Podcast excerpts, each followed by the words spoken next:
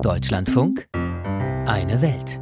Vor allem für betroffene Frauen des jesidischen Volkes ist es oft nicht leicht in Worte zu fassen, was ihnen die Terroristen des IS angetan haben. Der Deutsche Bundestag, der hat sich diese Woche auf einen Begriff festgelegt und dieser lautet Völkermord. Mit dieser Einstufung hat er die Taten des IS einstimmig verurteilt und sich damit zugleich an die Seite der Jesidinnen und Jesiden gestellt. Etwa 5000 Angehörige des Volkes wurden demnach 2014 ermordet, nachdem die Islamisten Teile des Nordirak und Nordsyriens erobert hatten. Viele wurden vertrieben oder verschleppt, vor allem Frauen, die sich die Männer des IS unter brutalsten Bedingungen als Sklavinnen hielten und regelmäßig vergewaltigten.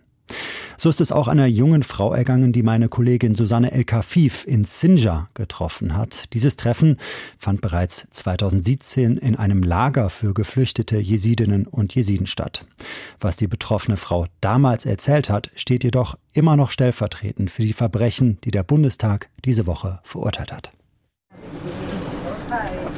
Große Augen, dunkle Augen, die immer wieder dem Blick ausweichen. Ein schmales Gesicht, umrahmt von einem braunen Schleier, auch die Gestalt schmal, fast jungenhaft.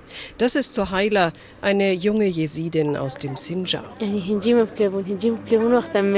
Als sie zu erzählen beginnt, blickt sie auf. Ihre Augen leuchten. Es war wunderbar, als ich sie wiedersehen konnte. Meine Schwester, meinen Bruder, deren Kinder. Obwohl ich sie kaum wiedererkannte nach der langen Zeit. Es war unglaublich schön. Im Zelt unter der Plastikplane herrscht brütende Hitze. 48, fast 50 Grad.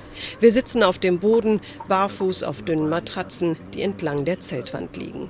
Alles Familie, Frauen, Kinder, ein Onkel, der ihr Vormund ist, dann eine Psychologin, die Übersetzerin.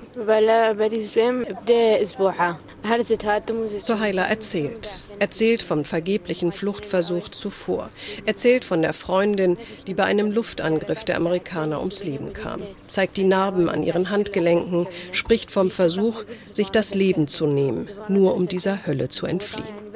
Doch dann habe die irakische Armee Mosul belagert. Die IS-Familien seien ins syrische Raqqa aufgebrochen, sie mit im Tross. Da habe sie sich unbemerkt davonstehlen können, im Chaos des hektischen Aufbruchs. Dann sei sie nur noch gerannt, bis sie die irakische Armee erreichte. Damals, als der IS ihr Dorf überfiel und sie nach Mosul verschleppte, war sie gerade 13. Ein Kind. Ein Kind, das anfangs noch bei den Eltern hatte bleiben dürfen. Dann wurde es geholt. Sohaila war da gerade 14 Jahre alt.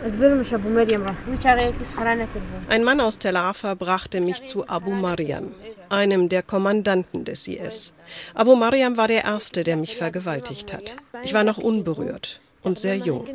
Danach hatte ich Blutungen, viele Wochen lang.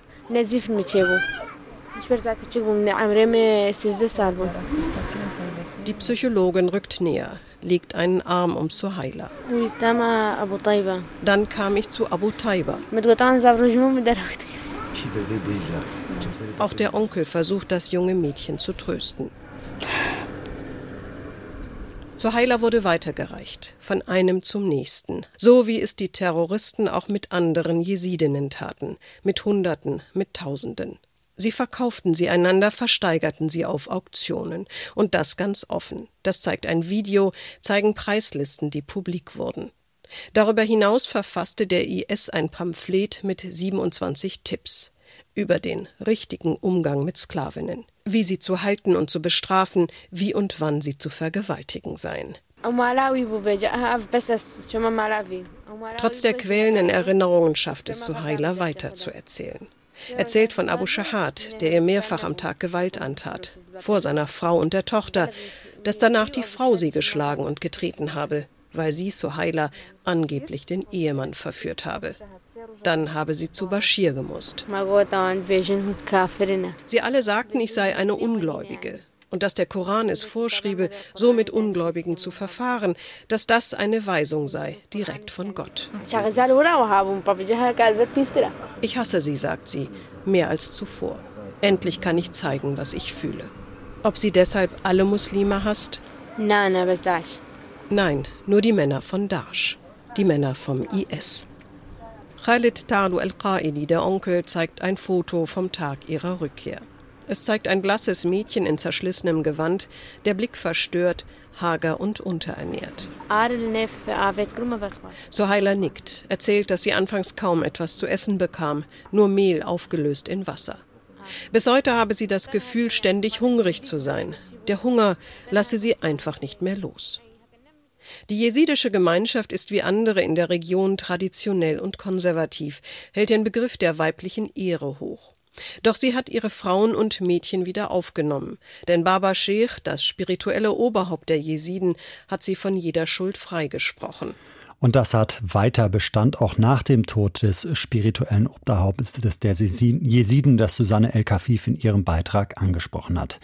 Dieser Beitrag ist, wie erwähnt, nach einem Besuch in der Region Sinjar im Jahr 2017 entstanden. In seinem aktuellen Beschluss zur Einstufung als Völkermord weist der Bundestag darauf hin, dass viele Jesidinnen und Jesiden bisher nicht in ihre Heimatgebiete zurückkehren konnten, weil lokale Zellen des IS immer wieder aufkeimen. Etwa 300.000 Betroffene leben demnach in notdürftigen Flüchtlingslagern. Mindestens 2700 jesidische Frauen und Männer gelten weiterhin als vermisst.